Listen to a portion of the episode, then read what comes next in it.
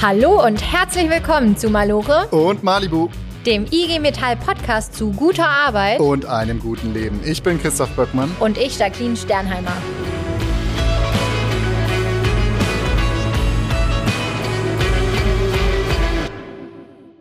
Hey Jacqueline. Hallo. Heute geht's ums Thema Streik, Warnstreik und wenn ich es richtig weiß, warst du jetzt gerade erst in Dortmund auf dem Warnstreik. Erzähl doch mal, wie war's? Es war wie immer auf Warnstreiks einfach nur genial. Die Leute waren on fire. Sie haben mich mitgerissen. Ich will euch auch mitreißen, deshalb habe ich es für euch aufgenommen, weil Warnstreik lebt von der Stimmung und da sollt ihr jetzt auch mal mit reinhören können. Oh cool, ja, lass reinhören. Also Jungs, alle mal nach vorne, Mädels, setzt euch hier hin und wir machen das Tor dicht. Jetzt ist Feierabend hier, jetzt kommt der Ernst des Lebens. Ne? Das Leben ist ja kein Ponylecken, oder wie heißt das? Ihr knallt es heute 24 Stunden lang bis morgen. Und ich verspreche euch, bis Freitag wären mehrere 10.000 Kolleginnen und Kollegen im Stahl für 24 Stunden die Arbeit niederlegen. 24 Stunden Bahnstreik. Ich bin total stolz, dass wir es hingekriegt haben, dass wir alle vors Tor gekriegt haben, dass wir keinen der nicht rein darf, reingelassen haben. Schön, dass ihr da seid. Ponylecken, ey. genau mein Humor. Cooler Typ. Wer, wer, wer, war denn das? Das war der Detlef, ja. Der hat das sehr genial eröffnet, die ganze Chose auf der Bühne, die Kundgebung. Danach kam der Knut, den hast du vielleicht erkannt. Knut Giesler, ne? Ganz genau. Das ist der genau. Bezirksleiter NRW, ja. Genau. Und danach haben wir den Moritz gehört. Ah, okay, das ist der Moritz. Mit dem hast du ja nachher noch mal länger gesprochen, ja, oder? den hören wir noch mal. Okay, ja. Also Jetzt muss man noch kurz dazu sagen, wir haben gesagt, es war Dortmund, es war Warnstreik. Was wir noch nicht gesagt haben, es war die Stahlindustrie. Und da haben sie dafür gekämpft. Also, man muss jetzt noch dazu sagen, das war im Dezember. Und mittlerweile gibt's schon ein Ergebnis, Ergebnis erkämpft. Und es ging darum, zum einen wollten sie mehr Geld, und zum anderen äh, perspektivisch kürzere Arbeitszeiten, weniger arbeiten. Und das haben sie durchgesetzt. Und sowas schaffst du natürlich nur, indem du Druck aufbaust. Deswegen sprechen wir heute über das Thema Warnstreik, Streik, weil ohne die geht's nicht. Da können wir dem Arbeitgeber mal zeigen, ey, pass mal auf, bezahl uns anständig und geh auf unsere, auf unsere Forderungen ein, weil sonst kannst du deinen Scheiß alleine machen. Ganz genau, du hast gerade schon gesagt. Also das eine ist mehr Geld, dafür sind schon einige Warnstreiks in den allermeisten Fällen notwendig. Ohne das geht's nicht, ohne das bewegen sich die Arbeitgeber nicht. Aber hier ging es ja eben auch noch um weniger Arbeitszeit. Und du erinnerst dich äh, an unseren Kampf um die 35-Stunden-Woche. Wir hatten das schon im Podcast. Das waren einfach sieben Wochen lang, die die gestreikt haben dafür. Beziehungsweise kalt ausgesperrt. Ja, ja die wurden auch ausgesperrt. Das war ein wirklich harter Arbeitskampf. Und das zeigt einfach, wenn es um Arbeitszeit geht, da muss man besonders stark und besonders geschlossen auch auftreten. Und das hat man in Dortmund wirklich gespürt. Und dazu hören wir jetzt nochmal den Moritz. Liebe Kolleginnen und Kollegen, wir machen noch weiter. Wir sind bis morgen 14 Uhr hier. Wir halten die Nacht durch. Gleich werden die Tonnen angezündet. Glück auf!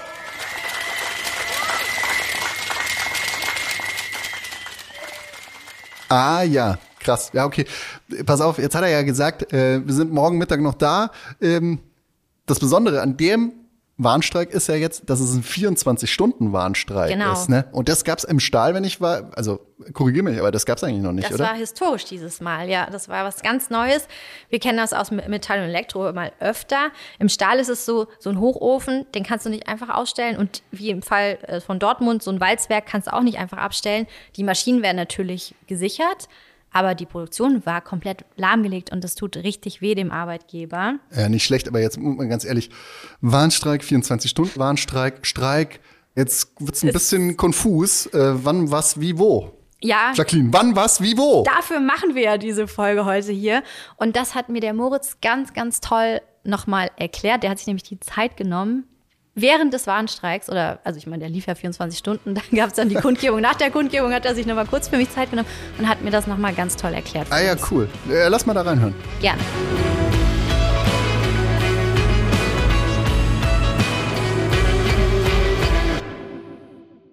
Er ist blutjung und schon stellvertretender Betriebsratsvorsitzender. So hat sein Kollege mir vorgestellt. Aber er ist auch Mitglied der aktuellen Tarif- und Verhandlungskommission der Westdeutschen Eisen- und Stahltarifbewegung.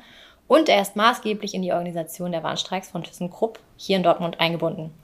Er hat also mit dafür gesorgt, dass hier die Walzwerke 24 Stunden stillstehen. Lieber Moritz Engels, sehr schön, dass du die Zeit trotz all der Warnstreik-Action, die hier um uns herum ist, nimmst und heute hier im Podcast bist. Ja, vielen Dank. Ich bin total gerne dabei. Spannende Zeit, die wir gerade erleben. Und die Zeit nimmt man sich natürlich gerne. Ja, Moritz, wir kommen gerade von der Kundgebung hier nebenan. Du standst auch auf der Bühne. Äh, wir sind beide, glaube ich, noch ganz energiegeladen. Vielleicht erstmal erster Eindruck. Wie war die Kundgebung für dich? Ja, die erste Kundgebung heute, die erste von dreien. Und zwar zum ersten Schichtwechsel. Wir sind mit der Mittagsschicht rausgegangen. Das heißt, die Anlagen wurden heruntergefahren und die Mittagsschicht hat ihre Arbeit nicht wie gewohnt aufgenommen, sondern wir haben die Tore dicht gemacht, wir haben unsere Ketten rausgeholt, wir haben die Banner vor die Tore gespannt und Bauzäune und haben nur Kolleginnen und Kollegen reingelassen, die zur Notbelegschaft gehören. Dieser 24-Stunden-Warnstreik, das ist auch für euch was Besonderes. Also ihr im Stahl, ihr seid äh, absolute Profis im Warnstreik. Bei euch gehen alle mit vors Tor, wenn es drauf ankommt. Aber 24-Stunden-Warnstreik ist was Neues. Kannst du uns das nochmal erklären? Ja, der Unterschied zwischen normalen Warnstreiks und 24-Stunden-Warnstreiks ist, beim Warnstreik holst du die Kollegen raus für ein bis zwei Stunden. Du machst eine Kundgebung. Hier in Dortmund gehst du um Borsigplatz. Traditionell bei einem 24-Stunden-Warnstreik oder Streik, dann lässt du Kollegen nicht rein in die Arbeit. Es ist eine ganz andere Emotionalität, wenn man Kolleginnen und Kollegen nicht aufs Werksgelände lässt, wenn man sie nicht arbeiten lässt. Und ähm, wir haben Neuland betreten, wir wussten nicht, was passiert, entstehen Diskussionen, entstehen Rangeleien, wie begegnen uns die Kolleginnen und Kollegen. Aber bisher, der erste Schichtwechsel ist völlig reibungslos verlaufen. Wir hatten keinen Stress mit der Polizei, wir hatten keinen Stress mit unserem Werkschutz, der sehr viel Druck gemacht hat von oben, dass sie direkt die Polizei rufen. Das ist nicht passiert, es wurde gut abgesprochen von uns und tatsächlich alles nach Plan verlaufen. Ja, ich stand ja daneben, als ihr die Autos quasi am Tor abgefangen habt. Ihr habt wirklich mit jedem, mit, also zu viert oder zu fünft, habt ihr mit denen gesprochen, habt auf die eingeredet. Da muss man schon ganz schön Nerven haben, oder? Ja, wir ähm, dürfen rechtlich den Eintritt ins Werk nicht verhindern. Wir dürfen den Eintritt aber behindern. Wir haben zwei Tore hier in Dortmund. Wir haben das eine dicht gemacht, haben schon vorher geregelt äh, mit allen und das auch angekündigt, dass der Zugang wer arbeiten kommen möchte, wer Notdienst hat, nur über das Tor 1 bei uns ähm, möglich ist. Und wir haben den Kollegen gesagt, die nicht Notdienst haben, ihr könnt versuchen, aufs Werk zu kommen. Unser Werk ist relativ groß von der Fläche her. Ihr werdet nicht mit dem Auto drauf kommen und ihr werdet in unangenehme Gespräche, Gespräche verwickelt. Und genau das haben wir gemacht. Und zu diesem Schichtwechsel ist kein Kollege, der nicht vorgesehen ist für den Notdienst, aufs Werksgelände gegangen. Ich glaube, weil wir es gut angekündigt haben. Wir sind respektvoll in die Diskussion gegangen und äh, die Kollegen, die ähm, eigentlich arbeiten gehen wollten, haben sich dann mit uns vor das Tor versammelt zur Kundgebung und ähm, das ist wirklich gut gelaufen und viele ehrenamtliche Kolleginnen haben mitgeholfen, äh, viele Betriebsräte haben mitgeholfen, aber auch Hauptamtliche der IG Metall haben uns unterstützt und ähm, das war wirklich eine gute Leistung. Die Betriebsratsvorsitzende hat gesagt, die Leute, die rein mussten zum Notdienst, die waren zum Teil richtig traurig, die waren total solidarisch mit euch. Ähm, was ist denn der Unterschied jetzt zwischen so einer Notbesetzung und Streikbrechern? Eine Notbesetzung müssen wir festlegen. Da vereinbart die Gewerkschaft mit den jeweiligen Betrieben eine Notdienstvereinbarung. Darin ist festgelegt, was passieren muss, damit den Produktionsanlagen, hier sprechen wir von Walzwerken, die mehrere hundert Meter in mehreren hundert Meter langen Hallen stehen, riesige Coils äh, walzen, wo viel Hydraulik, äh, Kühlaggregate verbaut sind, äh, sehr sensible Technik. Und wir wollen nicht, dass wir diese Anlagen beschädigen. Wir können die nicht außer Acht lassen, wir können die nicht einfach das Licht ausmachen, wir können nicht das Band anhalten wie die Automobilindustrie, sondern wir haben Öfen, wo das Blech durchläuft, wo es erhitzt wird auf mehrere hundert Grad. Wir haben Zinkpötte, wo flüssiges Zink ähm, geschmolzen ist, wo die Bänder eigentlich durchlaufen. Es muss auf Temperatur gehalten werden, weil sonst unsere Anlagen Schaden nehmen. Das will keiner. Wir wollen nach dem Warnstreik, wenn wir wirtschaftlichen Druck ausgeübt haben, damit, weil wir nicht produziert haben, wollen wir wieder gut und normal weiter produzieren. Mhm. Und deswegen müssen eine kleine Besetzung an Kolleginnen und Kollegen vor Ort sein und gucken, überhitzt nichts, ist mit der Hydraulik alles in Ordnung, wenn Leckagen sind, wenn was platzt, müssen die gucken, dass sie es repariert bekommen oder uns als Streikleitung informieren, dass sie weitere Kollegen anfordern. Die müssen einfach gucken, dass alles in Ordnung ist, dass in Anlagen nichts passiert. Die werden, die produzieren aber nicht. Die sind nicht wertschöpfend tätig, sie überwachen nur. Okay. Also die Produktion ist lahmgelegt. Produktion ja. ist komplett lahmgelegt für die nächsten 24 Stunden. Wahrscheinlich sogar noch darüber hinaus, weil zum Thema Logistik wird es riesige Verzögerungen geben. Der Arbeitgeber war ähm, unserer Auffassung nach sehr schlecht vorbereitet, weil sie gedacht haben, wir ziehen es nicht durch. Ah okay. Wir ziehen es jetzt aber durch und deswegen gab es heute Morgen hitzige Gespräche mit unserem Werksleiter und auch unserer Logistikabteilung, weil wir hier in Dortmund rollen in einer Stunde mehrere hundert LKWs an, die abgefertigt werden müssen und das erstmal zu stoppen von 0 auf 100, das funktioniert nicht so einfach. Mhm. Also ihr seid gerade in einer ganz heißen Phase. Gestern Nacht war Verhandlung, du warst da bis nachts dabei, bis heute Morgen, also ne, bis, ich weiß nicht, 3 Uhr bist du ins Bett oder so? 3 Uhr ins Bett und um 6 Uhr wieder aufgestanden. Genau, weil du wirklich mit am Verhandlungstisch ja. sitzt, alles äh, miterlebst, dann stehst du hier morgens, äh, ihr organisiert das, du übernachtest heute oder du bleibst halt auch wach, je nachdem. Also ihr seid hier bis morgen früh. Das zeigt, wie viel Druck ihr gerade aufbaut und das ist auch nicht der erste Warnstreik. Ihr hatte letzte Woche schon einen Warnstreik. Ja, ja. Du bist in der Planung involviert. Wie seid ihr das angegangen? Wie plant man so einen riesen, ja, so einen riesen Warnstreikkomplex irgendwie im Vorhinein? Ja, ähm, ist eine spannende Frage. Eigentlich nehmen wir uns nach jedem Warnstreik vor, wir wollen mal eine Excel-Tapete machen, wo wir aufschreiben, was wir eigentlich tun müssen. das machen wir. Den Masterplan festhalten. Wir sind aber meistens immer froh, wenn wir dann fertig sind mit dem Warnstreik und mit der Tarifrunde machen das dann doch nicht. Bei uns ist das ähm, durch ja, schon über 100-jährige Tradition, wird das von Generation zu Generation weitergegeben man wird involviert, man wächst mit den Aufgaben und weiß eigentlich, was zu tun ist. Man wird quasi immer von den Älteren schon so mitgezogen und man, äh, man hat so einen gewissen Ablaufplan, den ihr so ungefähr durchgeht. Also man, ihr wisst, jetzt stehen die Tarifverhandlungen an, dann könnte es nach der Friedenspflicht könnte es losgehen und wie, wie setzt ihr euch dann an den Tisch und sagt, okay. Ja, also eine Tarifkommission muss ja erstmal formal beschließen, äh, wenn die Verhandlungen nicht, nicht vernünftig weitergehen, dass Warnstreiks angesagt sind. So. Da muss man mit der Geschäftsstelle abklären, wie der zeitliche Rahmen vom Warnstreik ist. Und dann gehen wir auf unseren Werksleiter zu in einem, ich sage jetzt mal, Nichtgespräch und sagen, Mensch, du, ne, für dich als Vorbereitung, da könnte was kommen. Schau doch mal, dass du das im Hinterkopf hast. Und ähm, wir arbeiten hier in Dortmund relativ partnerschaftlich mit dem Arbeitgeber, mit den betrieblichen Akteuren. Nicht freundschaftlich, aber in der Sache partnerschaftlich, weil wir nicht wollen, dass die anderen kaputt gehen. Und ähm, wenn wir rufen, kommen die Kollegen raus. Und das weiß, weiß der Arbeitgeber. Und deswegen muss er mit uns früh in die Absprache gehen, weil, wie gerade schon gesagt, wir können nicht einfach den Lichtschalter ausmachen. Alle Leute verlassen die Halle. Man muss es kontrolliert runterfahren. Es hat eine gewisse Vorlaufzeit von mindestens acht bis zehn Stunden. Und äh, deswegen müssen wir erstmal abklären, wann findet das Ganze statt, wo findet das statt um Sachen Anmeldung von der Kundgebung kümmert sich die Geschäftsstelle. Wir müssen erstmal als Betriebsräte, als Vertrauenskörperleitung alles Betriebliche klären, dass wir die Leute auch rausholen, dass wir morgens an den Toren stehen und Aufrufe verteilen, die Leute erstmal informieren, wofür sie überhaupt warnstreiken. Da gibt bestimmt einige, die wissen nicht, ach so, das sind jetzt die 8,5, die wir gerade fordern oder so. Genau, es kommen oftmals Verwechslungen. Es gibt ja verschiedene Tarifgebiete, auch in der IG Metall, Eisen- und Stahlindustrie, wo wir jetzt uns drin befinden, Metall-Elektroindustrie, Handwerk.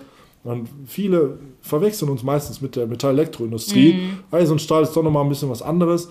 Und da müssen wir erstmal aufklären, was wollen wir denn überhaupt? Wir sind jetzt dran.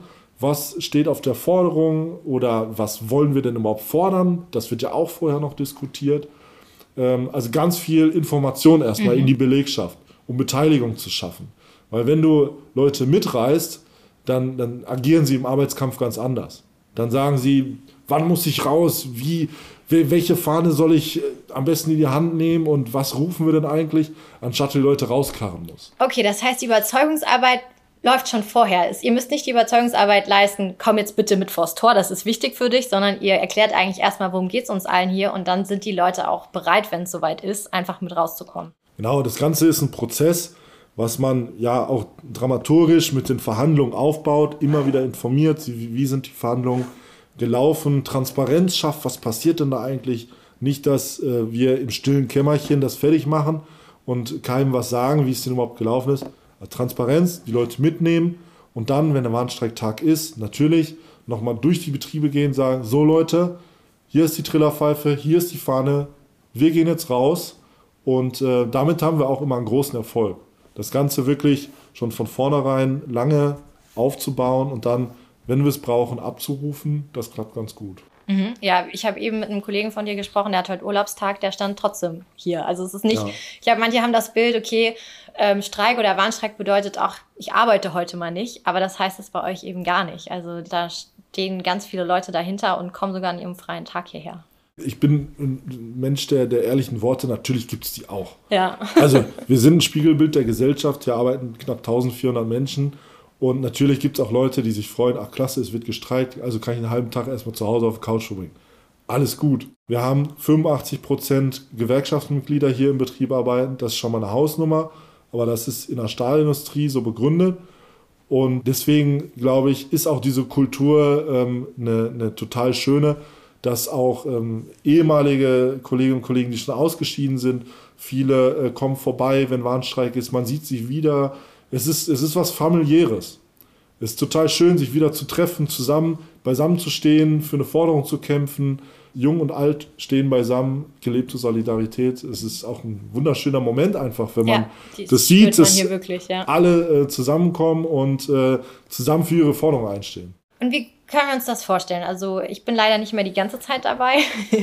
Ähm, ich weiß, du bleibst jetzt noch hier, wenn mein Zug wieder Richtung Frankfurt fährt, aber ich habe die Feuertonne schon draußen stehen sehen. Eben gab es schon Bockwurst, klassisch. Ähm, es gab was Warmes zu trinken und zu essen. Wie gestaltet ihr euch heute diesen 24-Stunden-Warnstreik, um da durchzuhalten? Ja, wir sitzen ja hier in meinem Büro und äh, neben uns steht äh, eine Couch, wo ich äh, hier im Rucksack schon äh, meine Bettdecke und ein Kissen habe. Sieht nicht unbequem aus. Nee, ist okay. Aber ähm, ja, man kann sich Besseres vorstellen. Nein, alle Betriebsräte werden ähm, heute die Nacht hier auf der Hütte verbringen und einfach alles begleiten, den reinigungslosen Ablauf auch ähm, gewährleisten. Und ähm, ich habe gerade schon erwähnt, noch zwei Schichtwechsel stehen vor uns und die Kolleginnen und Kollegen müssen ja auch kommen mit ihrem Streikausweis, sich registrieren, damit sie ihre Streikunterstützung bekommen.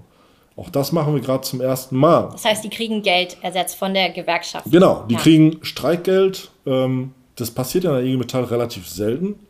Deswegen, ich habe keine Ahnung, wie es administrativ, äh, administrativ funktioniert, aber unsere Geschäftsstelle macht das. Genau, also es wäre jetzt was anderes, wenn es nun zwei Stunden irgendwie genau. ne, mal, ähm, die Arbeit niedergelegt wird. Also weil jetzt 24 Stunden gibt es richtig aus der Streikkasse Geld. Genau, das ist erstmal so ein administrativer Akt, der läuft jetzt die ganze Nacht auch durch. Die Kollegen kommen vorbei, registrieren sich und wir wollen ja auch mit den Leuten ins Gespräch kommen. Wir wollen nicht nur diesen administrativen Akt, deswegen, wir haben große ähm, Zelte vom, äh, von, von den Naturfreunden, so DRK-Zelte. Wir haben Tischtennisplatten aufgebaut. Äh, mit Sicherheit wird auch mal eine Runde gewürfelt. Es gibt die ganze Zeit was ähm, zu essen, was auch für Gabel, ohne Mampf kein Kampf, auch das gilt bei uns. Natürlich Kaffee, dass wir irgendwie halbwegs äh, lebendig äh, durch die Nacht kommen, werden uns an den Feuertonnen postieren, die direkt vor den Toren stehen. Und ich glaube, das wird kein Zuckerschlecken, aber bisher ist die Stimmung noch gut. Ich glaube, das können wir auch so beibehalten. Wir haben für Musik gesorgt und ähm, eigentlich freuen sich alle auch. Ist irre anstrengend, aber ja. alle haben ein Grinsen im Gesicht. Wir haben jetzt ganz viel mitnehmen können von eurer Stimmung hier und äh, ja, vor allen Dingen von euren Anliegen und wie ihr dafür kämpft. Und äh, ich kann einfach nur sagen, vielen Dank, dass ich dabei sein durfte heute. Und äh, ja, ich gehe, wie gesagt, ganz glückselig auf jeden Fall nach Hause nach dieser ganzen Solidarität, die ich hier heute erlebt habe. Ja, schön, das freut mich. Danke, dass du da warst. Ja, danke, dass du hier in unserem Podcast warst. Mach's gut.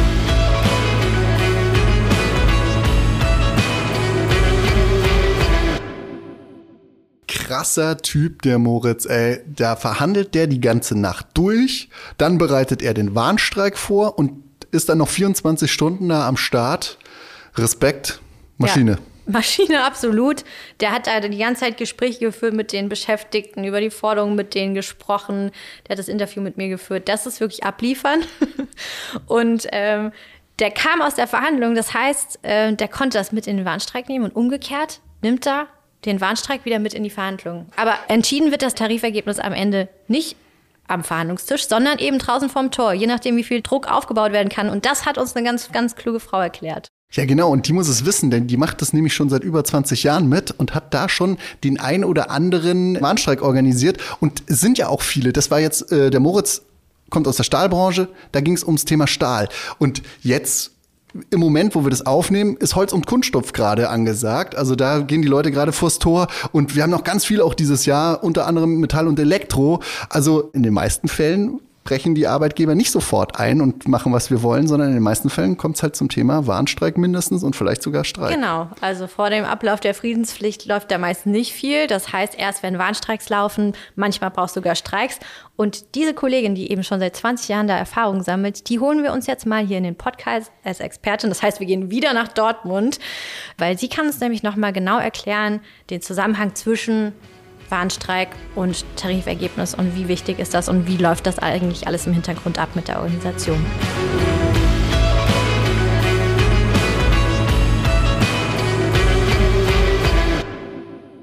Dass es in der Stahlindustrie jetzt mehr Geld gibt und auch künftig kürzere Arbeitszeiten, das ist auch ihr Verdienst, denn mehr Geld und weniger Arbeit, solche Tarifergebnisse, die kommen nicht von selbst, die muss man sich erkämpfen. Und erkämpfen, das heißt eben dann auch häufig erstreiken. Und ohne sie hätte es viele Streiks und Warnstreiks gar nicht gegeben. Also in Dortmund hätte es jedenfalls keinen gegeben. Und wenn ihr aus dem Pott kommt und Metallerin oder Metaller seid, dann wisst ihr jetzt wahrscheinlich schon ganz genau, wer jetzt gleich auf der anderen Seite der Leitung ist. Aber jetzt mal ganz offiziell, heute bei uns die erste Bevollmächtigte unserer Geschäftsstelle Ruhrgebiet Mitte zu Gast, Ulrike Hölter. Schön, dass du uns zugeschaltet bist. Schön, ich freue mich für die netten einleitenden Worte. ja. Ich freue mich, dich wiederzusehen, Ulrike. Ist ja noch nicht lange her bei uns. Genau, ihr beide habt euch vor kurzem erst gesehen, also vor kurzem, jetzt, wenn wir das aufnehmen, ist Januar, ihr habt euch ja, im Dezember, Ende Dezember, Ende. Dezember gesehen. Da war nämlich Warnstreik bei ThyssenKrupp. Und der Moritz hat uns schon ein bisschen was dazu erzählt, was da, was da so abgegangen ist. Und viele, die jetzt das hören, die waren vielleicht auch dabei. Was die aber nicht so wirklich mitbekommen oft, ist, sowas zu organisieren, ist natürlich auch eine ganz schöne Menge Arbeit. Aber bevor es um diese Arbeit geht und über die wir jetzt gleich sprechen wollen, steht erstmal immer eine Entscheidung an. Und zwar die Entscheidung, gibt es einen Warnstreik oder gibt es einen richtigen Streik? Und jetzt sag mal, Ulrike, wie entscheidet man denn sowas überhaupt? Eigentlich fängt es damit an, dass wir erstmal einen Warnstreik machen, weil wir den Arbeitgeber signalisieren wollen, wir sind mit ihren Angeboten nicht einverstanden, wir stehen hinter unseren Forderungen und deswegen wählen wir als erstes Instrument eigentlich immer den Warnstreik. Und wenn die aber stur sind, und das sind die häufig, dann muss man halt eben auch mal die Schrauben andrehen und überlegen, die nächsten Schritte zu machen.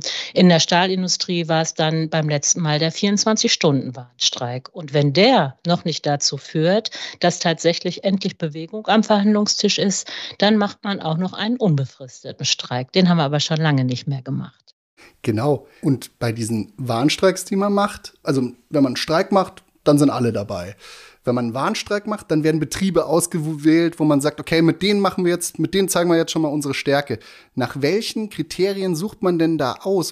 Verschiedene Kriterien. In erster Linie wollen wir den Arbeitgebern ja zeigen, wenn wir ihren Betrieb stilllegen, dann können sie nicht produzieren und haben wirtschaftliche Verluste. Also gucken wir natürlich immer als erstes, welchen Betrieben geht es wirtschaftlich gut. Das zweite Kriterium, was sicherlich eine große Rolle spielt, ist, haben wir eine kampfstarke Belegschaft? Also haben wir Kolleginnen und Kollegen im Betrieb, die sagen, jawohl, wir wollen für die Forderungen, die wir aufgestellt haben, auch auf die Straße gehen und deutlich machen, dass wir mit den Angeboten der Arbeitgeber nicht einverstanden sind. Das sind so die beiden wichtigsten Kriterien. So ein Warnstreik, der dauert häufig so ein, zwei Stunden. Das passiert oft zum Schichtwechsel. Manchmal ziehen verschiedene Betriebe vor das Verhandlungslokal, unterstützen damit ihren Warnstreik. Aber du hast ja gerade auch gesagt, es gab jetzt gerade bei euch den 24-Stunden-Warnstreik. Wie entscheidet man denn jetzt, wie lange darf sowas dauern? Was für Ausmaße darf das haben? Ja, das ist in der Tat so. Bei dem 24-Stunden-Streik äh, in der Stahlindustrie sind es tatsächlich auch 24 Stunden, die man streiken muss. In der Metall- und Elektroindustrie 2018 war das anders. Da haben wir Betriebe, die nur eine Frühschicht haben. Und wenn man da von 24 Stunden spricht, dann ist es schon nach acht Stunden geschafft, den, den Betrieb tatsächlich einen ganzen Tag stillzulegen. In der Stahlindustrie äh, ist es tatsächlich so, dass rund um die Uhr gearbeitet wird, an sieben Tagen die Woche, an 365 Tagen im Jahr. Die Kolleginnen und Kollegen sind also sehr fleißig.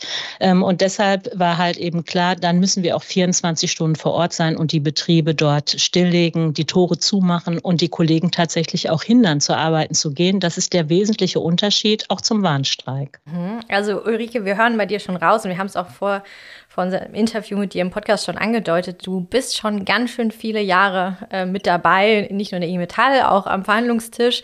Du hast sehr viele Warnstreiks erlebt. Hast du für uns eine Erinnerung, die du mit uns teilst? Also welcher Warnstreik ist dir so besonders oder auch Streik ist dir besonders in Erinnerung geblieben? Gibt so viele. Eigentlich ist äh, der Warnstreik schon schön und während ich rede, kriege ich Gänsehaut, oh. weil das für eine Gewerkschafterin das Größte ist, äh, wenn wir zum Warnstreik aufrufen und die Kolleginnen und Kollegen kommen. Ich kann mich zum Beispiel an den Warnstreik in der letzten Tarifrunde Metall Elektro äh, erinnern. Da haben wir wirklich alle Betriebe aufgerufen, die in der Geschäftsstelle sind und das sind 35. Der erste Vorsitzende, der Jörg war da und wir haben ganz Dortmund lahmgelegt. Es war einfach wunderbar.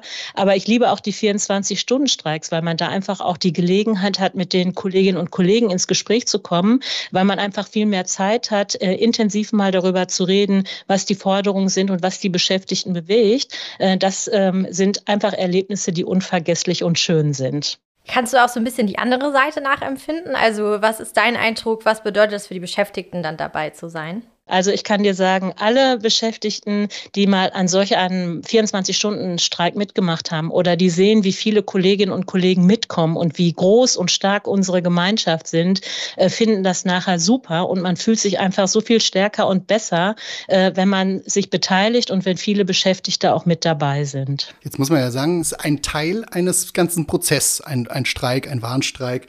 Und wenn man das mal durchgeht, dann gibt es erst immer Verhandlungen, dann gibt es irgendwann ein Ende der Friedenspflicht und dann geht es erst mit den Streiks und den Warnstreiks los oder beziehungsweise in anderer Reihenfolge erst mit den Warnstreiks und dann mit dem Streik vielleicht. Aber wozu ist denn diese Zeitspanne dann überhaupt da? Also wieso brauche ich eine Friedenspflicht? Warum kann man nicht gleich loslegen? Das ist einfach bei uns im Gesetz so festgelegt. Es ist auch eine Stärke unserer Industrie, auch für die Arbeitgeber, dass wir sagen, wenn wir abgeschlossene Tarifverträge haben, dann streiken wir halt eben nicht. Ähm, aber die Arbeitgeber wissen auch genau, wann die Friedenspflicht ausläuft. Und ich habe es bisher noch nicht erlebt oder ganz selten erlebt, dass sie vor dem Ende der Friedenspflicht ähm, schon gute Angebote auf den Tisch gelegt haben. Und ich muss auch sagen, am Verhandlungstisch lösen wir die Tarifkonflikte sowieso nicht. Wir brauchen die Kolleginnen und Kollegen, egal wie gut unsere Argumente in den Verhandlungen sind, dadurch lassen sich die Arbeitgeber nicht erweichen. Erst wenn die Kolleginnen und Kollegen mit ihrer Stärke die Betriebe äh, stilllegen, dann ähm, kommt Bewegung in die Verhandlung und dann sehen sie, ja, wir müssen mehr auf den Verhandlungstisch legen und zu einem guten Ergebnis kommen. Und weil das so wichtig ist, müssen wir das ja auch ein bisschen organisieren. Oder nicht nur ein bisschen, sondern sogar ein bisschen viel. Das ist dann zum Beispiel dein Job. Jetzt sag mal, wie organisiert man denn sowas? Also wie organisiert man denn von vorne bis hinten einen Warnstreik oder sogar einen 24-Stunden-Warnstreik, weil das ist ja mehr als dann einfach zu sagen, ja, hier, guck, guck, guck mal, kommt mal raus, jetzt geh mal los. Wir haben das selber schon mitgemacht äh, und, und Pavillons aufgebaut, äh, Sachen verteilt, von Merchandise bis zu irgendwelchen Sachen, auf denen die Forderung entsteht, mit den Kollegen gesprochen. Aber das muss ja alles, alles, alles vorbereitet sein. Ja, das Wichtigste ist eigentlich, dass wir die Kolleginnen und Kollegen gut informieren. Damit fängt es eigentlich an. Also es braucht sehr viel Information aus den Verhandlungen. Oft helfen uns die Arbeitgeber auch zu mobilisieren, wenn sie besonders frech sind oder besonders schlechte Angebote machen. Da sagen wir auch schon mal Dankeschön äh, in den Verhandlungen, dass sie uns geholfen haben, die Kolleginnen und Kollegen zu mobilisieren. Das ist also das äh, für mich Wichtigste, damit die Leute wissen, warum sie auf die Straße gehen und warum es wichtig ist, auch nochmal Druck zu machen. Und dann hast du schon ganz ganz viel genannt. Das heißt also, wir haben Treffen in der Geschäftsstelle, wo wir die betrieblichen Kolleginnen und Kollegen zusammenholen und gemeinsam auch planen. Wann wollen wir streiken? Wo wollen wir streiken? Mit welchen Betrieben? Wollen wir eine Eskalation? Also erstmal zwei Stündchen, äh, jeder in seinem Betrieb, später alle zusammen oder halt eben auch bis hin zu den 24-Stunden-Streiks. Das besprechen wir mit den betrieblichen Kolleginnen und Kollegen gemeinsam, wie wir es machen. Und dann gibt es eine echte Liste, was man abarbeiten muss. Da geht es bei der Trillerpfeife los, die da sein muss, weil wir wollen ja laut sein für unsere Forderungen und geht natürlich über die Anmeldung bei der Polizei weiter, um das Organisieren von Bühne, Materialien, spannenden Rednerinnen und Rednern, betriebliche Kolleginnen und Kollegen, die was zu sagen haben. Also da gibt es tatsächlich eine ganze Reihe von Sachen, die wir auf jeden Fall berücksichtigen müssen. Die Presse muss immer dabei sein, weil wir wollen ja auch, dass die anderen von unseren Forderungen hören. Wir laden andere Gewerkschaften ein, wir laden den DGB ein, damit es auch bunt und laut wird und wir uns auch über die Branchengrenzen hinweg gegenseitig unterstützen. Also all das muss organisiert sein und das ist schon tatsächlich eine ganze Menge an Arbeit, die wir aber gerne machen. Es gibt aber auch immer wieder Beschäftigte, die ein bisschen Bedenken haben. Manche haben Angst, der Arbeitgeber könnte sie irgendwie belangen. Das darf er nicht. Es äh, gibt äh, das Grundgesetz, was mir die Vereinigungsfreiheit zusichert und äh, darunter fällt explizit eben auch mein Recht auf Streik. Das ist damit geschützt und es gibt auch einen Beschluss vom Bundesarbeitsgericht aus den 80ern, was auch nochmal Warnstreiks äh, erlaubt, nochmal ganz amtlich. Also wir sind da eigentlich abgesichert. Trotzdem kommt es manchmal vor, dass Arbeitgeber dann trotzdem irgendwie bestrafen, irgendwelche Maßnahmen ergreifen. Und wie kann ich mich da schützen? Ja, du hast es gerade schon selber gesagt, die Kolleginnen und Kollegen sind eigentlich gut geschützt. Niemand braucht Angst haben, wenn er am Warnstreik oder Streik teilnimmt. Und ich habe es tatsächlich auch noch nicht erlebt, dass ähm, Repressalien im Nachgang zur Teilnahme von Streik durch Arbeitgeber vorgenommen wurden. Äh, was wir immer wieder haben, sind vielleicht Kolleginnen, die einen befristeten Vertrag haben, die sagen, hu, muss ich dann Angst um meine Befristung haben oder so. Da muss man schon mal genauer hingucken und sensibler miteinander reden. Beim 24-Stunden-Streik ist es aber so, dass wir tatsächlich ja die Tore zumachen und auch eigentlich niemanden reinlassen. Da muss schon jemand sehr vehement ähm, sagen, er will die Arbeit aufnehmen und selbst da haben wir die Möglichkeit, immer erstmal noch mal zehn Minuten mit dem zu diskutieren. Hatten wir aber tatsächlich in der Stahlindustrie fast gar nicht, muss man eindeutig sagen. Also die Kollegen hatten nicht so eine Angst in der Stahlindustrie. In anderen Branchen kann das anders aussehen, aber wir können die Kolleginnen und Kollegen gut schützen, wenn der Arbeitgeber äh, solche Vorgehensweise wählen würde, weil sie halt eben nur von ihrem Recht Gebrauch machen. Mhm. Jetzt ist ja Warnstreik auch nicht nur die Arbeit niederlegen, das gehört jetzt auch nochmal zum ehrlichen Part. Äh, Warnstreik tut auch ein bisschen weh. Also in der Zeit, wo ich nicht arbeite, muss der Arbeitgeber mir kein Geld zahlen. Und dann fragen sich bestimmt manche, warum soll ich dann da teilnehmen? Was, was antwortest du denen, Ulrike? Ja, das äh, hören wir tatsächlich äh, mal. Aber äh, eins ist ganz klar, ohne die Beteiligung können wir halt eben an Verhandlungstisch oft nichts erreichen. Und die Kollegen investieren vielleicht mal eine oder zwei Stunden nicht bezahlte Arbeitszeit, bekommen aber am Ende einen guten Tarifabschluss dafür. Und der wiegt auf jeden Fall höher. Das sage ich den Kolleginnen und Kollegen. Und dass sie Teil einer großen Gemeinschaft sind und gemeinsam dafür sorgen, dass wir bessere Arbeitsbedingungen hinbekommen, bessere Entgelte, und bessere Regelungen in den Tarifverträgen. Ähm, gemeinsam für Ziele einzustehen und zu kämpfen, das ist das A und O. Und jetzt muss man auch mal sagen, beim 24-Stunden-Warnstreik ist es tatsächlich anders. Da erhalten die Kollegen ja ein Streikgeld. Ähm, und das ist natürlich auch was, was ich sehr gut finde, dass die Leute auch sehen, es ist wichtig, sich in einer Gewerkschaft zu organisieren, denn wenn es mal länger dauert, dann gibt es auf jeden Fall das Streikgeld. Ulrike, wir danken dir und für euch da draußen wisst ihr, wenn es jetzt das nächste Mal heißt, es ist Warnstreik, Kollegen und Kolleginnen, kommt raus, ja, dann wisst ihr, wer das ruft und dann Wofür geht's raus vors Tor. Ist. Glück auf, Ulrike. Glück auf. Danke für das nette Interview. Glück auf.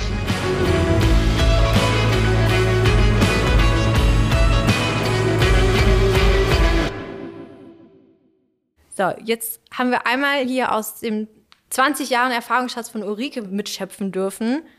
Ich habe ganz viel mitgenommen.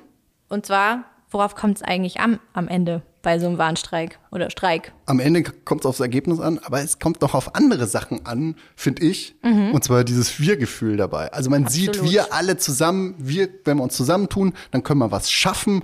Und das ist was familiäres, das ist, das sind wir, das ist, also mir, mich treibt das auf dem Warnstreik, auch das Wir-Gefühl. Und das habe ich in Dortmund so durch und durch gespürt, diesen Gänsehautmoment. Das können so nur Gewerkschaften, das muss man einmal so sagen.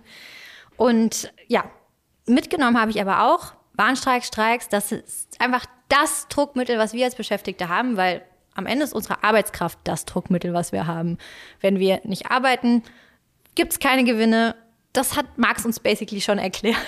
Also unsere Arbeitskraft ist unsere Macht am Ende des Tages. Genau so ist es. Und jetzt gibt es aber ganz viele verschiedene Arten von Streiks. Heute haben wir über das Thema Warnstreik, äh, 24-Stunden-Warnstreik und Streik gesprochen. Was wir jetzt nicht besprochen haben, sind so Sachen wie politische Streiks, Generalstreiks, Bildungsstreiks. Wenn euch das interessiert, dann guckt doch mal auf igmetall.de oder wenn ihr noch mehr wissen wollt zum Thema, was ist die rechtliche Sache, also wann gibt's Streikgeld, wann gibt's, wann darf ich streiken, wie darf ich streiken, was, wie, wo, Guckt auch auf igmetall.de. Wir packen es euch aber auch alles in die Show Notes. Genau, da haben wir einige Links für euch vorbereitet. Uns bleibt zu sagen, Glück auf von Herzen, ja. Ähm, Grüße raus an die Solidargemeinschaft, die da vor den Toren steht, die das organisiert. Ja, ja, halt, Moment. Du guckst mich gerade schon so irritiert an. Hä? Hast uns das letzte Mal versprochen, heute gibt's ein, ein schönes Geheimnis, was gelüftet wird. Und jetzt willst du einfach abmoderieren. Gar das nicht- ist das schöne Geheimnis. Sag Sag ich es auch nicht unwichtig. Genau, schön ist es. Ich komme hier erstmal mit dem Negativen.